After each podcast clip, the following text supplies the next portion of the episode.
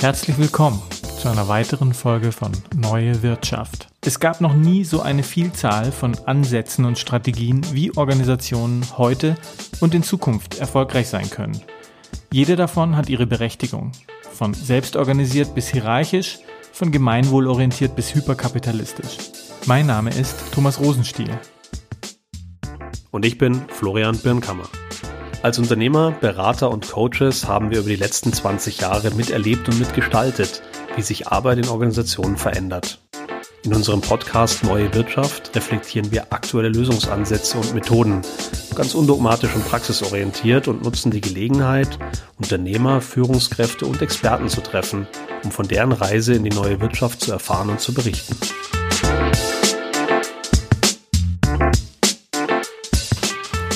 Ja, wir haben heute wieder Alexandra Bretschner und Julian Holch zu Gast von Boosting Change.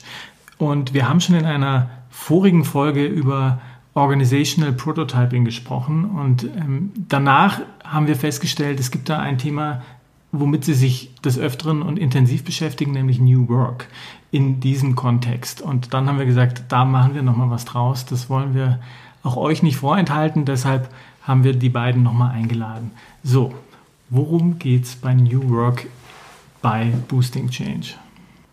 Also, New Work ist ja in sich jetzt kein, soll man sagen, konsistentes äh, äh, keine konsistente Methode, sondern es ist eher ein Sammelbegriff, ähm, wo verschiedene Themen äh, zusammenkommen, die alle dazu beitragen, äh, wie Alexandra das gesagt hat, eben die Beweglichkeit der Organisation zu erhöhen. Also es geht hier um projektbasierte Zusammenarbeit, abteilungsübergreifend, mehr Eigenverantwortung ähm, zu implementieren, Experimentierfreude, fluide Organisationen, ähm, oder Fluidität in Organisationen herzustellen.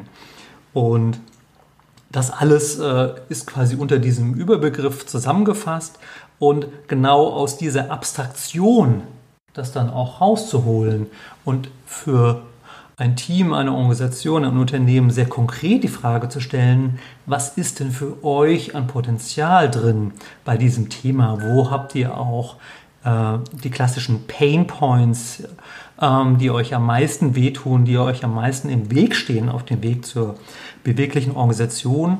An der Stelle setzen, setzen wir an, äh, indem wir die Methode des Organizational Prototypings eben auf diesen Themenkomplex anwenden. Das wäre jetzt genau meine Frage auch gewesen. Wie kommt das zusammen? Organizational Prototyping, vielleicht für die, die es gerade nicht, äh, die die letzte Folge nicht gehört haben. Ähm, ganz kurzer Abriss nochmal, was Organizational Prototyping wäre, das wäre ganz toll. Und dann, wie kommt da New Work dazu? Ähm, Organizational Prototyping ist eine ähm, Methode, in der man sehr schnell Fragestellungen aus der Organisationsentwicklung beantworten kann. Wichtig dabei ist, äh, dass es eine ko-kreative Methode ist. Das heißt, eine hohe Beteiligung ähm, dabei eine Rolle spielt von den Menschen, die eben davon betroffen sind. Es ist eine sehr ja, kreative und workshoplastige Methode. Und ähm, New Work als Fragestellung eignet sich eben hervorragend ähm, für den Einsatz dieser Methode, weil wir hier ein sehr menschenzentriertes Thema haben. Natürlich, wenn sich Arbeiten verändert, wenn sich Arbeitsvoraussetzungen verändert, die Arbeitskultur verändert, halten wir es eben für essentiell, dass die Menschen, äh, die davon betroffen sind, diesen Prozess mitgestalten und sich im Prinzip den eigenen Arbeitsplatz und die eigenen Arbeitsweisen gestalten. Das heißt, ihr nutzt das Prototyping, das Organizational Prototyping, wo es ja auch sehr stark darum geht, eben neue Verhaltensweisen womöglich erfahrbar zu machen, erlebbar zu machen in kurzer Zeit auf Aspekte des New Work. Mhm. Korrekt. Ich würde ganz gerne nochmal auf den Begriff äh, der New Work eingehen. Der ist ja äh, auch relativ breit genutzt inzwischen und viel genutzt. Ähm, lass uns den vielleicht mal mit ein paar ganz konkreten Anwendungsfällen aufladen, die für euch relevant sind. Was verändert sich an Arbeit aktuell oder in Zukunft? Also wir haben ja gesehen in der Corona-Krise, das war ja ein wahrer Boost, Innovationsboost eigentlich für das Homeoffice. Und ähm, Homeoffice beziehungsweise wo arbeite ich, wann arbeite ich, wie, wie zeitautonom kann ich arbeiten, ist eine sehr starke Ausprägung ähm, von New Work. Ähm, was wir gesehen haben in Gesprächen mit Unternehmen ist, dass ähm, diese neue Art der Arbeit, gerade dieses ähm, das Homeoffice, was ja nicht immer erlaubt war, wie hervorragend das funktioniert und viele Bedenken, die es im Vorfeld gab, arbeitet der oder die Mitarbeiterin dann überhaupt, macht der oder die Mitarbeiterin das Richtige, dass diese ähm, Bedenken eigentlich negiert wo worden sind durch die Realität. Und ähm, Perspektive stellt sich dadurch natürlich auch eine spannende Frage, was was wird die Rolle des physischen Büros eigentlich in Zukunft sein? Und kann man ein Büro nicht anders und besser bespielen und andere Raumkonzepte denken für andere Arbeitsszenarien, was auch eben eine Fragestellung wäre für uns ähm, für New Work, die man gemeinsam in so einem Prozess beantworten kann. Glaubt ihr, dass Unternehmen oder Organisationen in Zukunft noch so stark strukturierend ähm, Arbeit definieren, wie sie das heute tun oder in der Vergangenheit getan werden, also äh, getan haben. Ich denke gerade an dieses Thema Homeoffice, ja, wo glaube ich viele, viele Menschen einfach für sich ähm, kontextbezogen das rausgearbeitet haben, was am besten funktioniert. Und für viele war es ja nicht einfach. Ne? Wenn du Kinder zu Hause mhm. hast, vielleicht einen mhm. arbeitenden Partner zu Hause hast, und da findet jeder die Lösungen über Wochen und Monate hinweg, die am besten funktionieren. Jetzt spiegel ich das ins Unternehmen zurück, aber meine beste Lösung ist nicht die beste Lösung meines Mitarbeiterkollegen.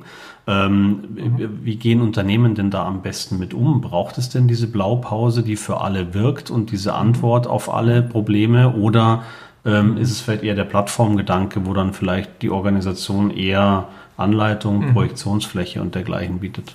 Mhm. Und genau an dieser Fragestellung ähm, da kann dieser Prototyping-Ansatz sehr hilfreich sein, weil es eben darum geht, äh, nicht was umzusetzen, was für alle gut funktioniert, sondern für die jeweilige Unternehmung, manchmal vielleicht aber auch eine bestimmte Abteilung, ähm, gute Verabredungen zu treffen, ähm, was die Abteilung braucht im Hinblick an Homeoffice-Regelungen und im Hinblick an die, äh, die Frage, äh, wann treffen wir uns im Büro und zu welchen Gründen und für wen hat es welche Bedeutung. Mhm. Und manchmal sind es Kleinigkeiten. Ähm, wir haben in einem unserer Prototyping-Workshops herausgefunden, ähm, dass das zwar mit den Videokonferenzen bei dem Unternehmen im Prinzip gut geklappt hat, es aber auf eine gewisse Art und Weise für alle sehr anstrengend war, bis sie feststellten, ja, wir haben gar keine Regelungen oder Verabredungen, wie wir eigentlich Videokonferenzen durchführen wollen. Also man könnte umgangssprachlich sagen, da fehlte ein Knigge. Ähm, das war das Wort, was die selber benutzten. Ähm, und auf einmal sagten sie, Mensch, das ist doch so einfach. Ähm, lass uns doch mal einen Knigge entwerfen, gemeinsam iterieren und eine bessere Verabredung äh, zu haben, so dass Videokonferenzen für alle zufriedenstellender und effektiver ablaufen. Mhm. Was mich nochmal interessieren würde, weil eben das New Work-Thema ja auch so ein breites ist, was so die, sagen wir mal, drei wichtigsten Aspekte sind, die ihr, wenn ihr solche Projekte macht, ähm, versucht herauszuarbeiten oder herausarbeiten zu lassen, vielmehr in euren Workshops? Das erste ist sicherlich eine Begriffsklärung. Gerade jetzt, ähm, wenn man sagt, äh, ja, wir wollen irgendwie moderner arbeiten, wir wollen auch New Work machen. Was heißt das dann für das einzelne Unternehmen? Und ähm, mit gemeinsam, man könnte sagen, man arbeitet Prinzipien heraus. Also was sind die äh, New Work Prinzipien oder was ist unsere New Work Vision oder unser Statement, ähm, was wir darunter verstehen und wo wir hinwollen. Und das ist ähm, ein wichtiger Ankerpunkt, weil da, dann kann man weiterarbeiten. Das wäre mal das, das eine. Kannst du da mal ein paar Beispiele nennen? Was kommt da so raus, wenn solche Prinzipien definiert werden? Eigenverantwortung oder eigenverantwortliches Arbeiten jetzt mal als ein Beispiel. Und dann kann man natürlich schon im Gestaltungsprozess immer gucken, ist das, was wir uns da gerade überlegen, passt es da drauf? Also ein Beispiel, nochmal beim Thema Homeoffice zu bleiben, das ist zwar schon aus, also vor Corona, das ist aus dem letzten Jahr. Ähm, wie gehen wir mit Homeoffice um?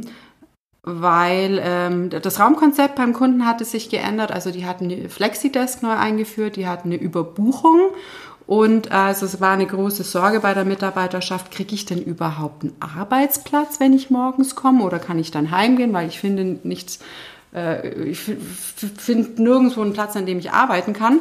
Und dann war so die erste Idee, wir brauchen eine Arbeitsplatzvergabe-Policy. Und dann kann man natürlich sehr gut zurückspielen und sagen, aber ihr redet, habt doch gesagt, Eigenverantwortung ist für euch so wichtig.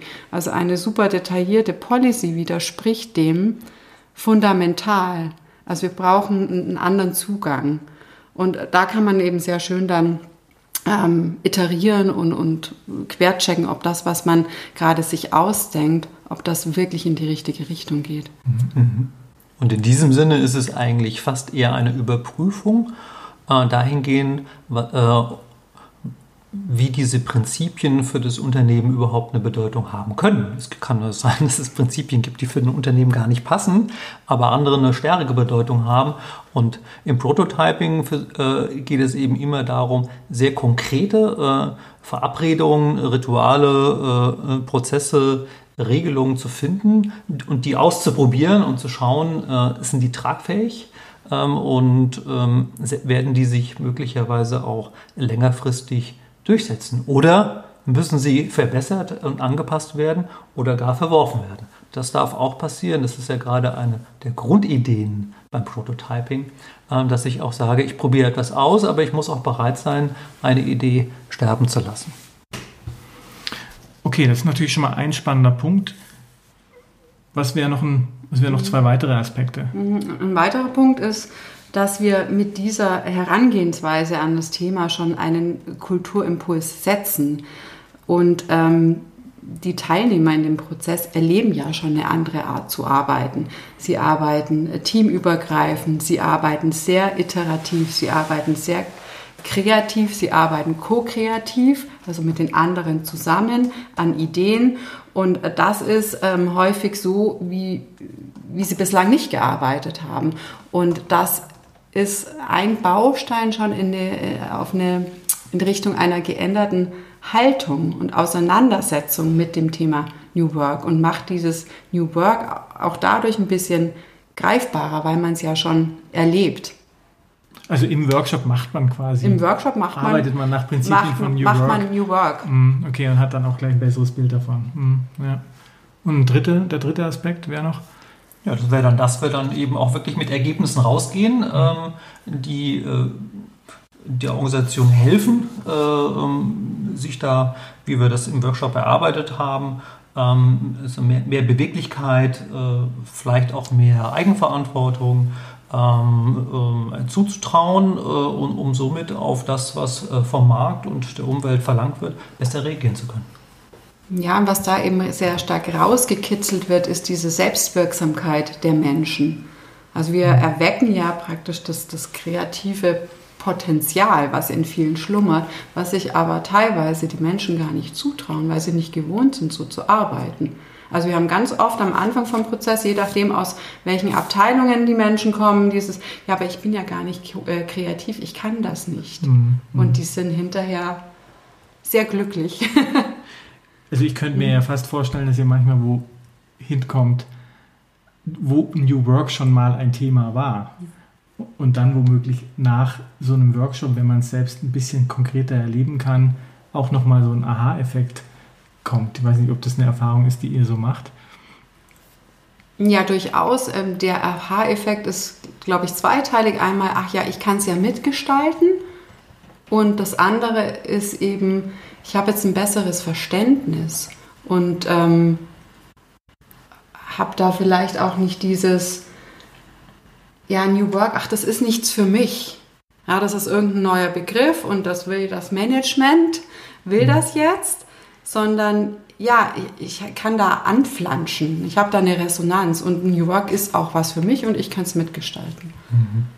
Genau. Und im besten Fall spielt der Begriff gar keine Rolle. Mhm. Ähm, das ist eigentlich unsere Erfahrung dabei. Ähm, wir erleben ja auch, dass das ähm, sogar in der Remote-Version äh, gut funktioniert.